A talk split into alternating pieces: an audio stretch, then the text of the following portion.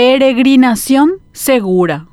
La profesión de fe de nuestros compatriotas pondrá a prueba el diseño de protocolos sanitarios para evitar los contagios de COVID-19 en la mayor concentración religiosa de nuestro país, la peregrinación a la Villa Serrana para venerar a la Virgencita Azul de Caacupé. Con más de 16.000 fallecidos a causa del coronavirus, miles de desempleados y una economía tambaleante, a lo único que se aferra la sufrida población paraguaya es a la religiosidad. Este es su bálsamo ante los duros tiempos que les toca vivir en estos casi dos años pandémicos. Tal vez es por ello que ni la amenaza latente de la nueva variante Omicron ni la mentada irrupción de la tercera ola detienen el fervor de los fieles católicos que buscan alimentar su espíritu en este difícil cierre de año.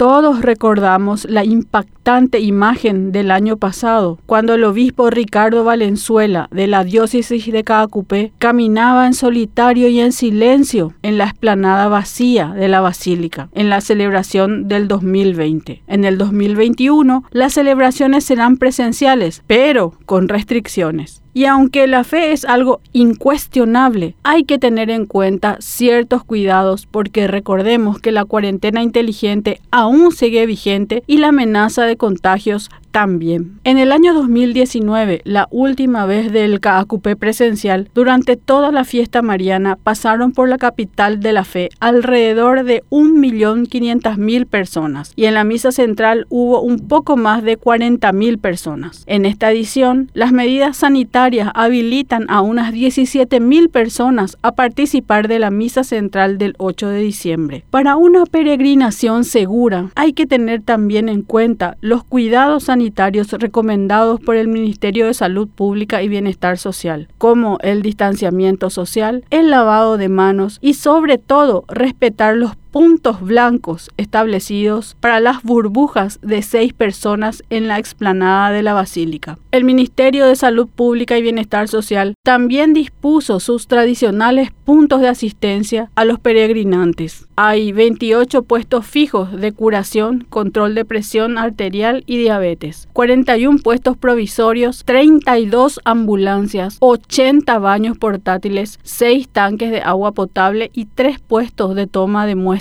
de hisopado. Y lo más importante, también habrá vacunación contra el COVID-19. Así las cosas, está en mano de la feligresía poner, además de su fe, la disciplina y responsabilidad para el cumplimiento de las normas sanitarias y de esta manera asegurarse de evitar contagios y volver en los próximos 8 de diciembre a cumplir con sus creencias religiosas.